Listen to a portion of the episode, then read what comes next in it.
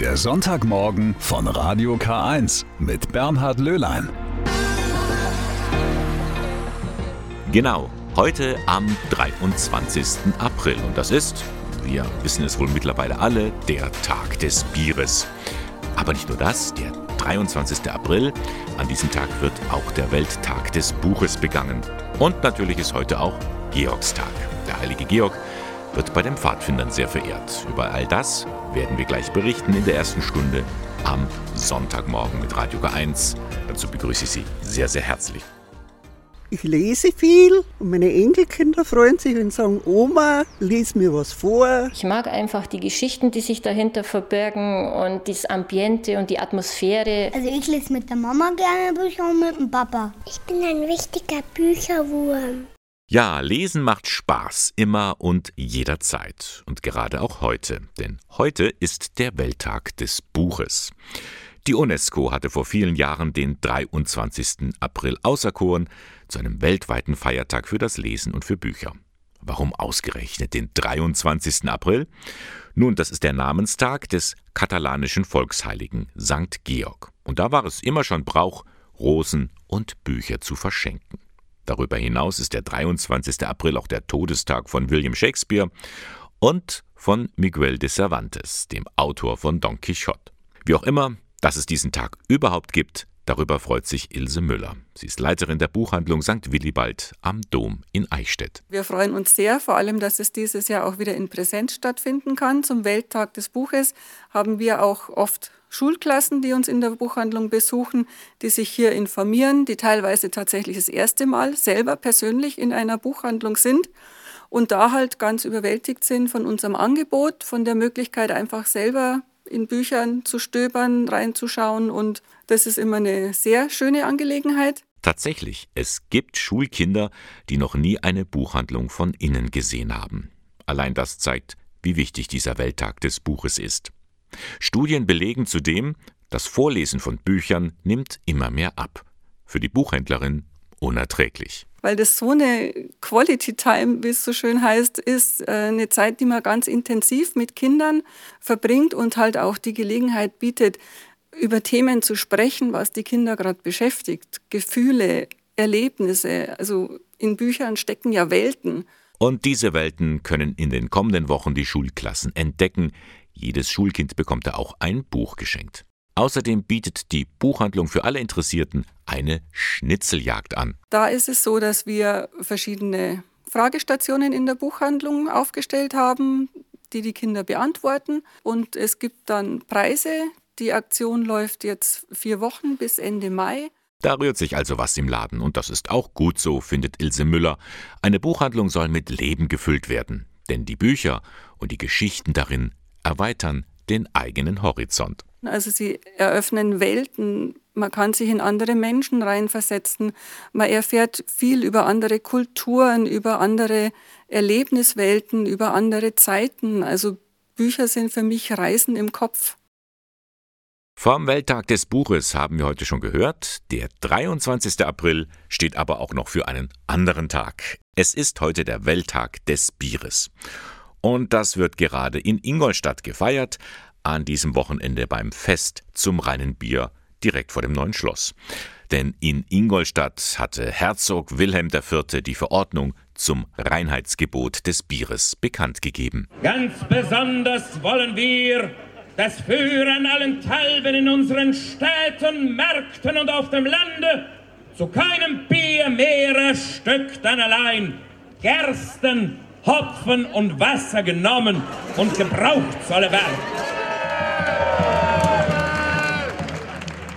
So ging es damals wohl zu, am 23. April 1516. Allerdings, Bier gibt es natürlich schon viel länger.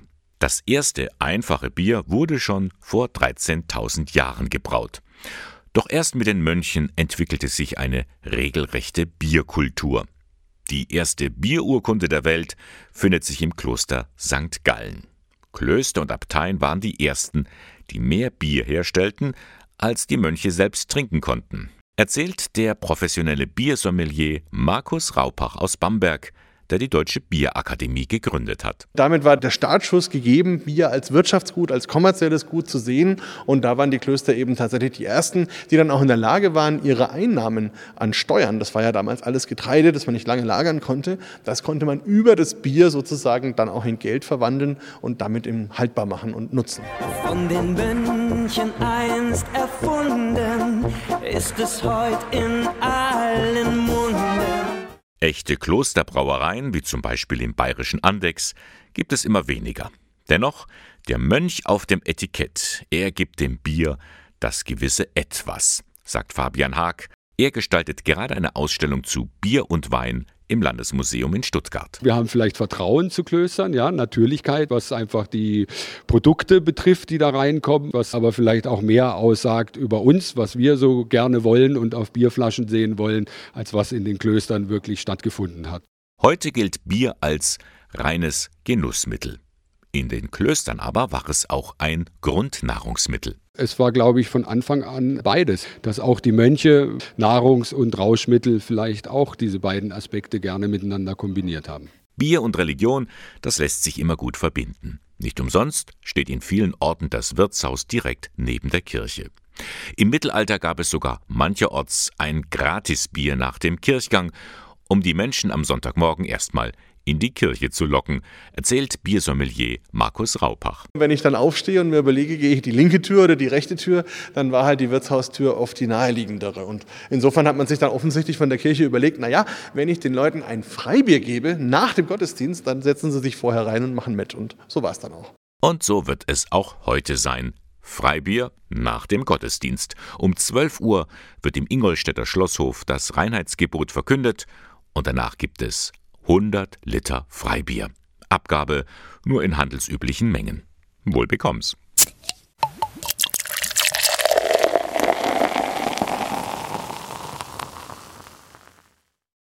Anpacken, mitmachen, dranbleiben, bis ein Projekt fertig ist. Und das über mehrere Jahre. Uff, da kann einem schon mal die Puste ausgehen. Nicht so bei den Jugendlichen im Caritas Kinderdorf Marienstein bei Eichstätt. Sie haben sich am Projekt Wasserfest beteiligt. Alle paar Jahre wird da nämlich ein Kanu gebaut, eben von den Jugendlichen, die im Kinderdorf vorübergehend ein neues Zuhause gefunden haben. Ein außergewöhnliches Projekt, das den jungen Menschen am Ende hilft, buchstäblich über Wasser zu bleiben. Annika Teiber-Groh hat die jungen Leute begleitet. 300 Stunden Werkstattarbeit, 330 laufende Meter Holzleisten, knapp 30 Kilo Gewicht. All das steckt in dem Kanu, das im Caritas Kinderdorf Marienstein bei Eichstätt den letzten Schliff erhält.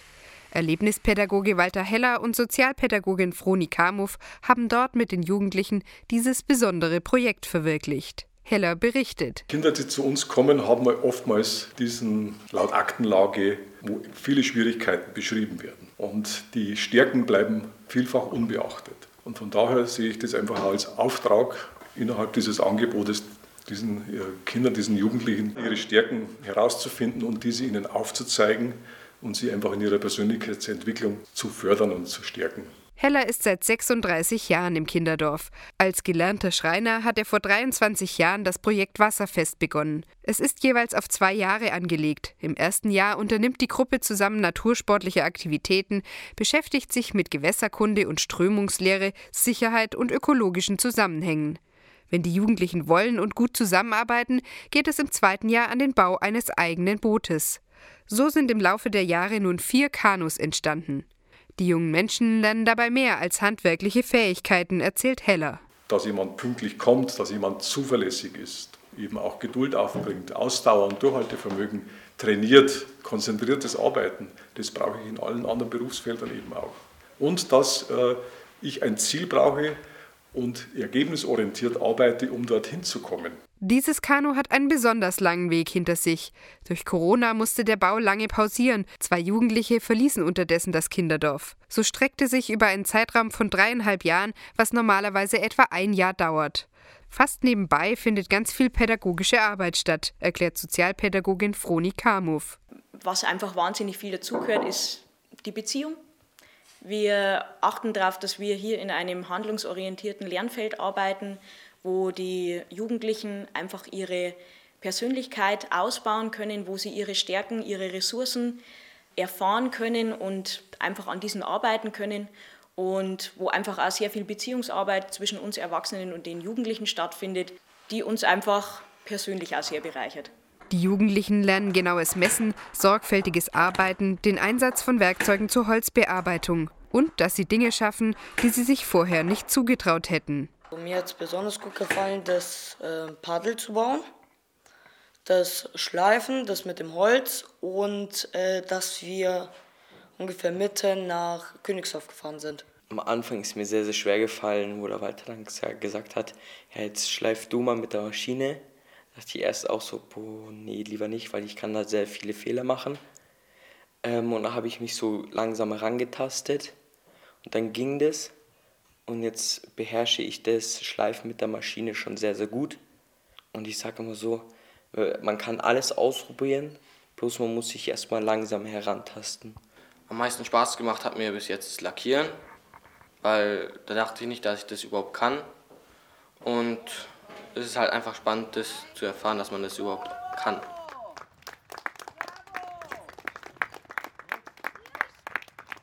Eine Woche später ist es soweit. Vor dem Stapellauf wird das Boot getauft. Es erhält den Namen Artisan, zu Deutsch Handwerker.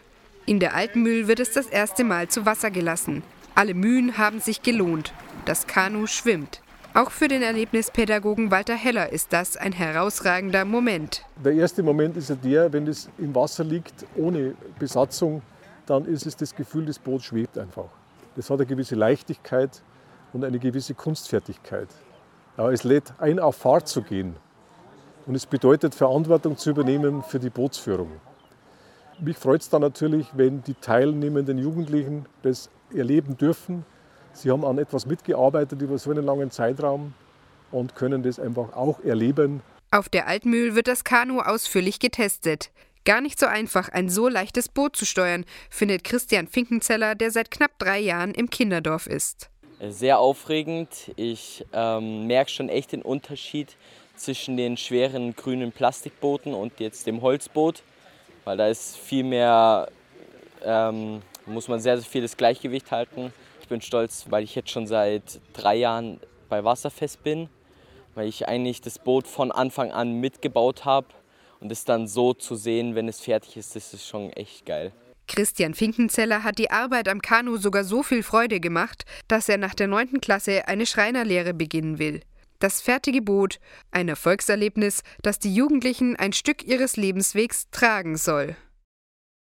Heute am 23. April ist also B&B-Tag, also Bier und Buch. Beide begehen heute ihren Welttag.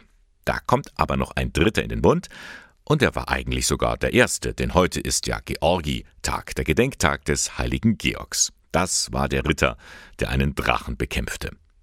Besonders feiern ihn die katholischen Pfadfinder in Deutschland, denn der heilige Georg ist ihr Patron.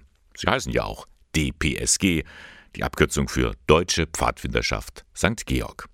Tatsächlich identifizieren sich die Pfadfinder sehr wohl mit ihrem Patron, meint die Eichstätter Diözesanreferentin Anna Kirschner. Gerade wenn es um Demokratie geht oder politische Entwicklungen in Deutschland haben wir so eine Kampagne gestartet, der heilige Georg oder gegen die Drachen unserer Zeit, um so ein bisschen dem äh, politischen Extremismus auch entgegenzuarbeiten oder so auch dieser Gedanke, was sind in der heutigen Zeit Drachen, die unsere Demokratie bedrohen, die unsere Gesellschaft bedrohen, die unser Zusammenleben bedrohen und da sich dann auch dagegen zu stellen und sich von diesem Drachen unser Zusammenleben nicht kaputt machen zu lassen. Schöner Gedanke, den da die Pfadfinder mit ihrem Georg verbinden. Wir hören gleich noch mehr von der Jugendreferentin Anna Kirschner, denn sie ist mit im Aktionsteam dabei zur Woche für das Leben. Die hat gestern begonnen und da stehen diesmal junge Menschen im Mittelpunkt.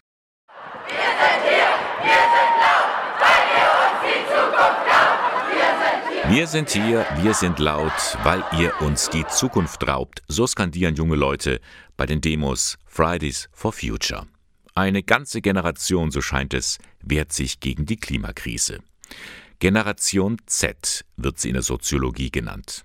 Zufall oder nicht, es ist auch der letzte Buchstabe im Alphabet, meint Anna Kirschner, Jugendreferentin im Bistum Eichstätt. Die letzte Generation, äh, das ist auch was, was diese Generation prägt, die verschiedenen Krisen, ob das jetzt Ukraine-Krieg ist, die Klimakrise, aber eben auch die Pandemie, die die Jugendlichen extrem belastet hat. Mit diesen Krisen umzugehen, ist gar nicht so einfach und hat gerade in der Altersgruppe wirklich auch teilweise zu einer Resignation geführt und zu einer enormen Erhöhung der psychischen Belastung. Auf diese Problemlage weist die diesjährige Woche für das Leben hin. Generation Z, Sinnsuche zwischen Angst und Perspektive, so das Motto der ökumenischen Aktionswoche. Gestern wurde sie eröffnet.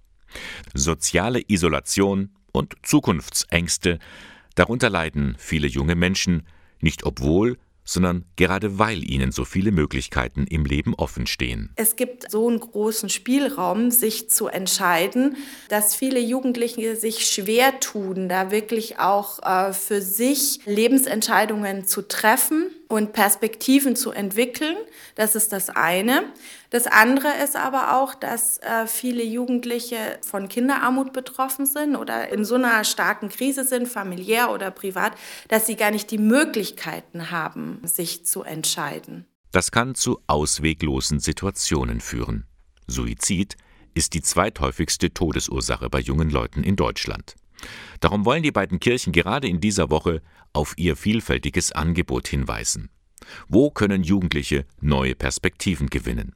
Die Caritas etwa hat vor einiger Zeit die Online-Suizidberatung U25 gegründet. Das ist eine Peer-Group-Beratung, also das heißt, Jugendliche, die im gleichen Alter sind, beraten ihre Altersgruppe. Da ist die Hürde dann oft nicht so groß, es ist ein niederschwelliges Angebot. Wenn man U25 eingibt ähm, ins Internet, kann man das ganz gut finden. Und so gibt es unglaublich viele Möglichkeiten, wo die christlichen Kirchen ähm, versuchen, Unterstützung auch niederschwellig anzubieten. Auch im Bistum Eichstätt ist da in den kommenden Tagen viel geplant. Eine Übersicht ist im Internet zusammengefasst unter bistum-eichstätt.de slash Woche für das Leben.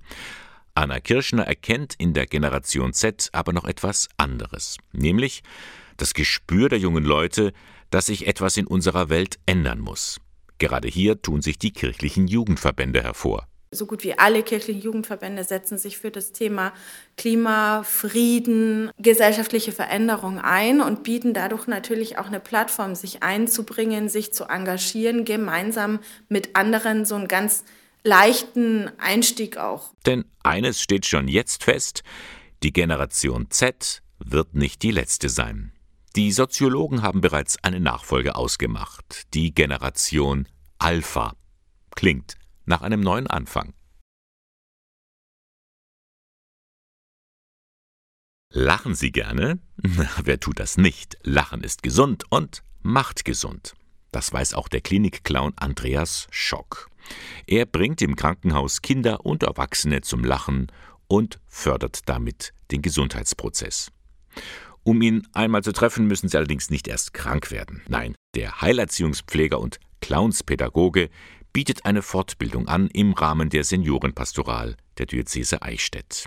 Humor und frohe Botschaft heißt es am kommenden Samstag, 29. April in Ingolstadt. Mit Andreas Schock hatte ich vor einiger Zeit gesprochen und erfahren, dass er auch ein staatlich anerkannter Humorpraktiker ist. Ja, über meine Diplomarbeit äh, habe ich mich mit Humor beschäftigt und ich wollte ihn immer praktisch anwenden, weil Bücher gelesen habe ich da genügend, aber mir ging es darum, auch eine Humorgruppe im Altenheim zu gründen und das war dann schon die erste Anwendung. Humor praktisch. Wie kann das ausschauen, auch im Alltag? Und äh, da ich das jetzt ja länger versuche, ist auch klar, dass ich staatlich irgendwie vom Finanzamt mal beobachtet bin und dann wurde einfach mal geklärt, was ich da eigentlich tue.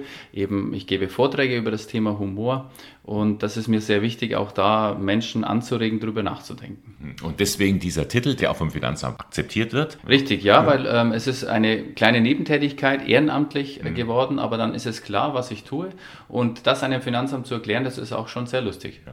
Staatlich bekannter Humorpraktiker. Sie geben Vorträge. Was wollen Sie den Leuten vermitteln?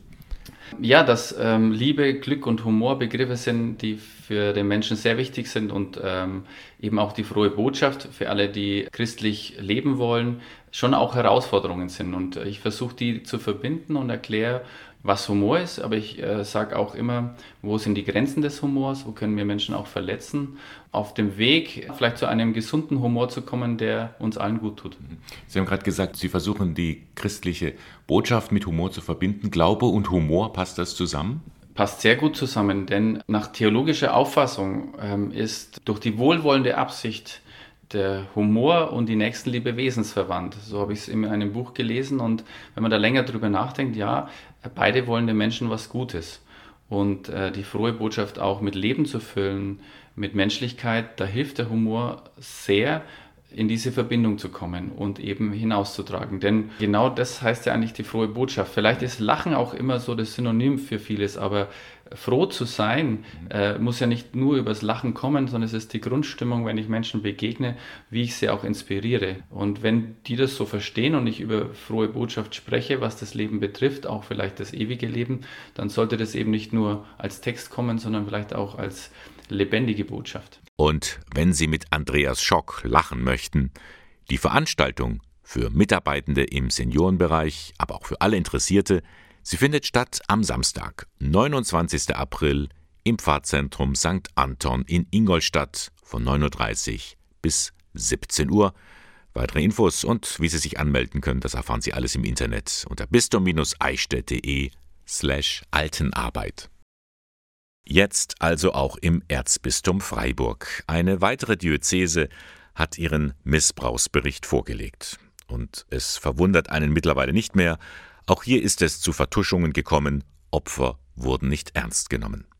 Missbrauch in der Kirche betrifft aber auch diejenigen, die selber in der Kirche tätig sind oder waren. Ob sexuelle Übergriffe oder Machtmissbrauch, der Priester Wolfgang Rothe hat beides erlebt und darüber ein Buch geschrieben, das bundesweit ein großes Echo gefunden hat. Am vergangenen Dienstag war er auf Einladung der katholischen Erwachsenenbildung zu Gast in Ingolstadt. Da hatte ich die Gelegenheit, mit ihm über seine Erfahrungen zu sprechen. Herr Rothe, Ihr Buch Missbrauchte Kirche. Sie schildern darin, in der Anfangszeit Ihres priesterlichen Wirkens waren Sie in einem Art Inner Circle aufgehoben, eigentlich an der Machtzentrale der Kirche, auch ganz enger Vertrauter eines Bischofs. Wie fühlt man sich da, wenn man da mittendrin ist in einem ja, Männerbund? Man fühlte sich an der richtigen Stelle. Das war aus meiner damaligen Perspektive die Kirche so, wie ich sie mir immer vorgestellt habe. Die Kirche, wie sie sein sollte. Ein Ideal von Kirche, das sich für mich erst sehr viel später als eine Chimäre, als eine Illusion herausgestellt hat. Eine ganz vielsagende Szene hat sich in Rom abgespielt. Nachdem ich dort mein Studium beendet hatte, hat mich der apostolische Nuntius in Österreich mitgenommen ins Staatssekretariat, also sozusagen ins Allerheiligste des Vatikans und hat mir damals angeboten, ob er sich dafür einsetzen soll, dass ich hier arbeite. Aber, das hat er damals hinzugefügt, um hier zu arbeiten, muss man entweder Atheist oder ein Heiliger sein. Und da war für mich klar, das wird nicht mein Weg sein, denn ich war weder das eine noch das andere. Ohne jetzt die Szene aus dem Buch vorwegzunehmen, was ist da mit Ihnen innerlich passiert, als Sie gemerkt haben, da bricht jetzt eine Welt zusammen? Das war schon ein schwerer Schlag für mich, als ich gemerkt habe, dass es in der Kirche gang und gäbe ist, dass solche Machtpositionen schamlos, im wahrsten Sinne des Wortes, schamlos ausgenutzt werden. Ich habe ja selbst sexuelle Übergriffe durch einen Bischof erlebt und in dem Moment, in dem es passiert ist, eigentlich gar nicht realisiert, was da passiert ist, weil es für mich schlichtweg unvorstellbar war. Ich konnte mir das, was geschehen war, nicht vorstellen und habe mich in dem Moment gefühlt, als ob ich neben mir stünde. Aber tatsächlich, Sie haben es formuliert, es ist für mich dann eine Welt zusammengebrochen. Das war auch ein Prozess, der auch eine längere Zeit gebraucht hat, bis ich erst einmal realisiert habe, was da passiert ist, welche Mechanismen da wirken, welche Hintergründe da auch vorhanden sind, damit ein solches Verhalten überhaupt möglich ist. Denn das ist eine Erfahrung, die mich bis heute am meisten erschreckt. Missbrauchstäter in der katholischen Kirche begehen ihre Taten sehr häufig schlicht und ergreifend, weil sie es können, weil es vom System ermöglicht, gedeckt und vertuscht wird. Sie sind aber dennoch Priester geblieben. Ich bin nach wie vor gerne Priester. Ich bin nach wie vor Priester mit der gleichen Intention, mit der ich damals angetreten bin. Das, was ich damals wollte, als ich 1996 zum Priester geweiht wurde, das möchte ich heute auch noch, die Botschaft Jesu in die Welt hinaustragen. Nur ist mir sehr klar geworden, das funktioniert nicht mit den uralten Stein und Beton gewordenen Botschaften, die der Vatikan transportiert, sondern die Botschaft Jesu braucht ein ganz anderes Umfeld, um bei den Menschen ankommen zu können, um von den Menschen erlebt und erfahren werden zu können. Und Sie sagen, es braucht eine, auch eine andere Sexualmoral. Es braucht vor allem eine andere Sexualmoral. Denn die Sexualmoral ist eines der größten Hindernisse, die der Verbreitung der Botschaft Jesu entgegenstehen. Allein aufgrund der Tatsache, dass sie der Botschaft Jesu diametral widersprechen. Jesus hat sich ja gerade damals den Menschen zugewandt, die ausgegrenzt waren, Menschen zugewandt, die in irgendeiner Weise gesellschaftlich nicht akzeptiert waren. Und genau das macht die Kirche nach wie vor, grenzt Menschen aus, nur weil sie lesbisch oder schwul sind, weil sie trans sind oder was auch immer. Jedenfalls diese Sexualmoral der katholischen Kirche, die auch Eheleute in unzumutbare Situationen hineintreibt, diese Sexualmoral, die widerspricht der Botschaft Jesu und, das sage ich ganz deutlich, die muss abgeschafft werden. Was müsste dann passieren, damit wirklich jeder Mensch in dieser Kirche eine Heimat finden kann? Ein ganz entscheidendes Stichwort für mich in diesem Zusammenhang ist äh, der Begriff der Autonomie.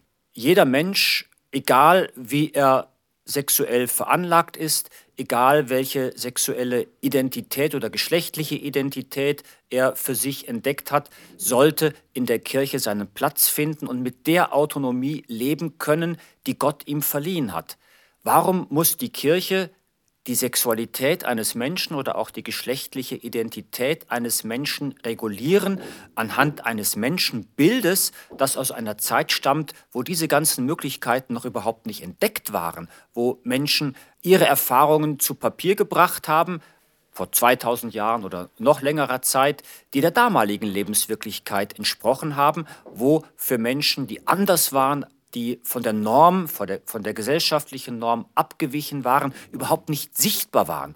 Heute möchten diese Menschen sichtbar werden und sie haben ein Recht darauf, sie haben ein Recht, in ihrem Eigensein wahrgenommen zu werden und respektiert zu werden. Haben Sie die Hoffnung oder glauben Sie daran, dass die Kirche sich dementsprechend ändern wird oder ändern kann? Reste der Hoffnung sind tatsächlich noch vorhanden. Es ist gerade einmal zwei Jahre her, da hatte der Vatikan ausdrücklich verboten, dass gleichgeschlechtliche Paare gesegnet werden dürfen. Jetzt, kaum zwei Jahre später, ist das ein ganz normales Angebot der katholischen Kirche seit der synodale Weg eben das, die Segnung gleichgeschlechtlicher Paare, als ein ganz normales Angebot der katholischen Kirche ähm, anerkannt und äh, eingeführt hat. Also es gibt Bewegung, sie geht langsam vonstatten, aber tatsächlich ändert sich momentan etwas, und zwar in die richtige Richtung. Also ein wenig Hoffnung hat er dann doch. Das war ein Gespräch mit Wolfgang Rothe. Sein Buch Missbrauchte Kirche ist erschienen im Verlag Drömer. Es kostet 20 Euro. Meine Aufgabe ist es ja hier, mit Worten zu jonglieren, schöne Texte zu formulieren, sie mit Informationen zu füttern und dabei, wenn möglich, auch noch gut zu unterhalten. Doch manchmal fehlen selbst mir die Worte. Wenn Menschen im Sterben liegen, dann ist vielleicht eher Schweigen angesagt. Wo Worte fehlen, so lautet auch der Titel einer Ausstellung, die derzeit in der Johanneskirche in Eichstätt zu sehen ist. Organisiert hat sie Regina Sterz. Sie ist Koordinatorin beim ambulanten Hospizdienst der Malteser in Eichstätt. Wir sehen Bilder von schwerkranken und sterbenden Menschen, die in dieser Zeit das dargestellt haben, was ihnen so durch den Kopf geht, Rückblick auf das Leben, Auseinandersetzung mit der Gegenwart, Blick in die Zukunft, auf das Sterben, vielleicht auch darüber hinaus. Entstanden sind die Bilder in Zusammenarbeit mit einer Kunsttherapeutin, die die Patienten auf einer Palliativstation begleitet hatte. Was wir also sehen, ist eine Art Testament von Menschen, die mittlerweile verstorben sind. Eines der Bilder stammt von Horst B. Horst B. hat die Karibik geliebt und er wollte einen leichten Himmel malen und hat, obwohl alle Farben zur Verfügung standen, rot gewählt. Äh, rot die Farbe des Schmerzes. Und er wurde von der Kunstbegleiterin gefragt, zu der Tür, die mitten im Bild zu sehen ist, ist diese Tür auch in der Karibik? Und er sagte dann, nein, das ist meine Tür, das ist meine Palme, das ist mein Himmel. das ist die Türe, die ich eines Tages öffnen werde und durch die ich hindurchgehen werde. Nun könnte man meinen, eine Ausstellung mit Bildern von Menschen kurz vor ihrem Tod gemalt, das ist eine düstere und triste Angelegenheit. Dem ist aber nicht so. Ja, das sind total bunte Bilder, weil die Zeit vor dem Tod ist Lebenszeit. Es ist, es ist Leben und deswegen ist es bunt und ein Rückblick auf das Leben ist bunt, die Gegenwart ist bunt, weil ganz viele Emotionen, viele Gedanken da sind und die Hoffnung auf das, was kommt, ist auch bunt, weil das ist Leben. Bis zum 30. April ist die Ausstellung in der Johanneskirche gleich am Domplatz in Eichstätt zu sehen. Begleitend dazu wird heute Abend im Eichstätter Kino ein Kurzfilmabend angeboten. Gezeigt werden sieben Filme. Sie erzählen Geschichten über Vergänglichkeit und Hoffnung. Und da darf auch geschmunzelt werden. Beginn ist heute Abend um 18 Uhr im Eichstätter Kino. Das Donau City Center in Ingolstadt. Ein belebter wie beliebter Ort. Supermarkt, Apotheke, Bäcker, Ärzte und das Sendestudio von Radio Inn. Alles da, was man eben so braucht zum Leben. Und mittendrin befinden sich seit neuestem auch die Büroräume der offenen Hilfen des Caritas-Zentrums St. Vinzenz. Für den stellvertretenden Caritas-Direktor im Bistum Eichstätt, Andreas Steppberger, gleich ein doppelter Grund zur Freude. A sind diese Räume jetzt im Vergleich zu den alten Räumlichkeiten barrierefrei und zum anderen sind wir an einem Ort angekommen, ja, wo Leben ist. Man kommt hier vielleicht auch mal rein zufällig vorbei und wird auf die Caritas aufmerksam, wird auf die offenen Hilfen aufmerksam, kann vielleicht im Vorbeigehen äh, sich Informationen abholen, einen Beratungstermin vereinbaren oder einfach mal erfragen, was denn die offenen Hilfen zu tun. Und die tun eine ganze Menge für Menschen mit Behinderung. Das Team um Leiterin Cornelia Eichlinger bietet viele Möglichkeiten, damit Inklusion in Ingolstadt kein Fremdwort ist. Zum Beispiel mit dem Angebot Familienunterstützender Dienst. Also es gibt einfach ganz viele Kinder, die einfach anstrengend sind, verhaltensoriginell sind. Und da können wir dann einfach unterstützen, indem wir jemanden reinschicken und die Familie unterstützen und einfach mal mit dem Kind für zwei, drei Stunden was unternehmen. Das entlastet nicht nur die Eltern, das tut auch den jungen Menschen gut. Wenn das äh, ein junger Kerl ist, der 25 ist zum Beispiel und ins Fitnessstudio gehen möchte, ist es einfach schöner, wenn eine Ehrenamtliche mitgeht, die auch um die 20, 25 ist, als wenn die Mama mit 50 mitgeht. Stichwort Ehrenamtliche. Ohne sie geht gar nichts. Ohne Menschen wie Paulina Grupp zum Beispiel. Sie hilft in der Kinder- und Jugendarbeit mit. Jeden Monat ist sie bei einem Ausflug dabei, für sie eine Herzensangelegenheit. Das sind einfach Tage im Monat, auf die ich mich freue davor schon. Man fährt wohin, wo es auch für mich immer oft interessante Sachen sind und zu sehen gibt.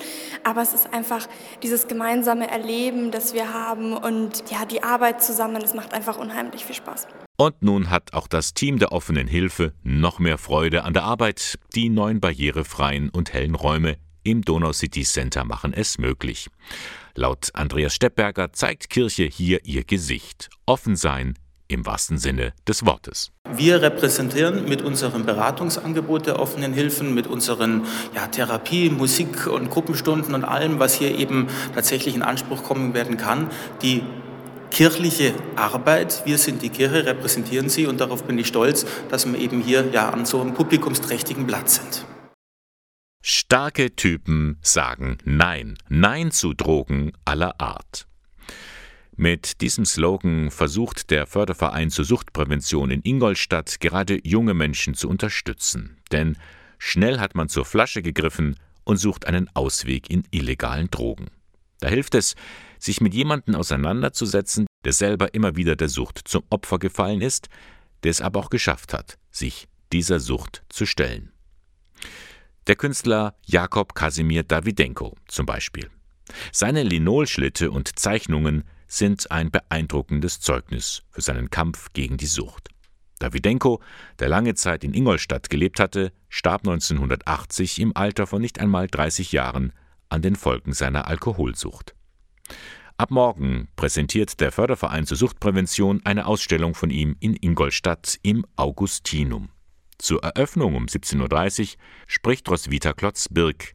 Dawidenko war ihr erster Mann. Es fällt einem auf, wie eindrücklich er in den Linolschnitten, das ja eigentlich ein sehr grobe Art ist, wie er Gefühle ausdrücken kann und sie auf einen Punkt bringt. Es springt einen regelrecht an und auch in den Zeichnungen, mit wie wenig Strichen, einfachsten Strichen, er so viel Gefühl ausdrückt und Mitteilung macht, äh, was er sagen will.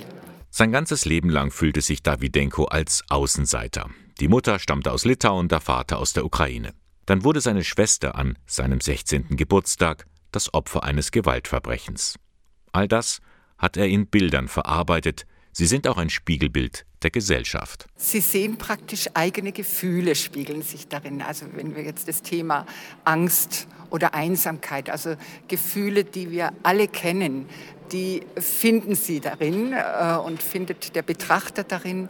Oder auch eben das Thema Perfektionismus. Manches muss natürlich übertragen werden äh, und da helfen meine Beschreibungen etwas, um es übertragen zu verstehen, sodass wirklich nicht nur jemand der Suchtproblematik, sondern erst recht auch andere Menschen einen Bezug zu dem Thema finden, aber auch zu sich finden. Einen Blick nach innen. Die Ausstellung von Jakob Kasimir Davidenko, sie wird morgen eröffnet um 17.30 Uhr im Augustinum in Ingolstadt. Das befindet sich gleich neben der Kirche St. Augustin in der Pettenkofer Straße 12a. Die Ausstellung ist dann bis zum 28. April geöffnet, täglich von 14 bis 18.30 Uhr. Mitten in der Fußgängerzone in Ingolstadt, in der Ludwigstraße 39, da befindet sich ein kleiner Laden. Wissenschaftsgalerie steht da zu lesen. Hier wird nichts verkauft, das ist auch keine Galerie im klassischen Sinne. Hier kann man hautnah erleben, wie die Zukunft aussehen wird. Zumindest der Verkehr. Erzählt Luisa Peine, sie ist wissenschaftliche Mitarbeiterin am Lehrstuhl für Dienstleistungsmanagement der Katholischen Universität Eichstätt-Ingolstadt. Unser Slogan ist Übermorgenverkehr, vernetzte und automatisierte Mobilität in Ingolstadt. Wir möchten gerne beitragen zu einer nachhaltigen Unterstützung der Stadtentwicklung und wir schauen uns dabei an, wie sich der Verkehr vielleicht mit automatisierten Fahrfunktionen, aber auch der Vernetzung von Verkehrsteilnehmern verändern kann für Ingolstadt. Deswegen Übermorgenverkehr. Mit dieser Aktion ist die Uni Projektpartner von Safe Now, ein Forschungsprojekt, das vom Bundesministerium für Digitales und Verkehr gefördert wird. Und da werden viele Was wäre wenn Fragen gestellt. Dazu gibt es extra einen digitalen Zwilling. Der digitale Zwilling ist eine virtuelle Abbildung der Stadt selbst, als auch des Fahrverhaltens in Ingolstadt. Wir zählen Autos, also Individualverkehr, aber auch Fahrradfahrer und Fußgänger dazu und zeigen die virtuell. Klingt jetzt auf den ersten Blick etwas theoretisch. Richtig spannend wird es dann, wenn wir eine Antwort bekommen auf die Frage, wie könnte denn der Verkehr von übermorgen aussehen? Wir haben zum Beispiel uns gefragt, was passiert, wenn wir im gesamten Stadtgebiet in Ingolstadt Tempo 30 einführen. Hier können wir unterschiedliche Parameter anschauen. Also wir können uns anschauen, wie lange braucht dann jemand noch in Ingolstadt. Aber was wir wirklich sehen konnten, ist zum Beispiel, dass die starken Bremsmanöver in der Innenstadt stark reduziert werden, auch signifikant. Das heißt, Verkehrssicherheit wäre dadurch erhöht. In der Wissenschaftsgalerie finden wir nicht nur Informationen, es ist auch Action angesagt, um diesen Verkehr von übermorgen hautnah zu erleben. Wir haben hier einen Greenscreen Cube, da kann man einen autonomen Shuttlebus von innen erleben. Man kann sich in unseren Fahrsimulator setzen und durch Ingolstadt selbst fahren. Nun steckt in ganz vielen Bereichen auch künstliche Intelligenz, etwa beim autonomen Fahren. Das sorgt dann schon für eine gewisse Skepsis. Können wir uns Menschen auf Maschinen verlassen? Luisa Peine beruhigt. Genau mit so einem Projekt wie Safe Now stellen wir sicher, dass die künstliche Intelligenz den Menschen dient. Denn wir versuchen, in die Zukunft zu schauen und erstmal Vorhersagen treffen zu können. Was passiert denn, wenn etwas automatisiert wird? Und erstmal basierend auf KI zum Beispiel eine Unterstützung für unsere Entscheidungen zu finden. Dass wir gleich alles abnehmen oder einer künstlichen Intelligenz zu überlassen, davon ist gar nicht die Rede, sondern wir möchten erstmal wissen, wie kann uns die KI eigentlich behilflich sein im Alltag und für unsere Mobilität. Die Wissenschaftsgalerie in Ingolstadt in der Ludwigstraße 39. Eine Mitmachgalerie mit spannenden Fragen und Antworten zum Verkehr von übermorgen. Und mit Michael Jackson geht der Sonntagmorgen von Radio K1 zu Ende. Heute am 23. April. Diesen Tag kann man sich gleich dreimal im Kalender rot anstreichen, denn wir haben ja heute schon darüber berichtet. Es ist Welttag des Buches und immer noch ist das Lesen beliebt bei alt und jung. Ich lese viel und meine Enkelkinder freuen sich und sagen, Oma, lies mir was vor. Ich mag einfach die Geschichten, die sich dahinter verbergen und das Ambiente und die Atmosphäre. Also ich lese mit der Mama gerne Bücher und mit dem Papa. Ich bin ein richtiger Bücherwurm.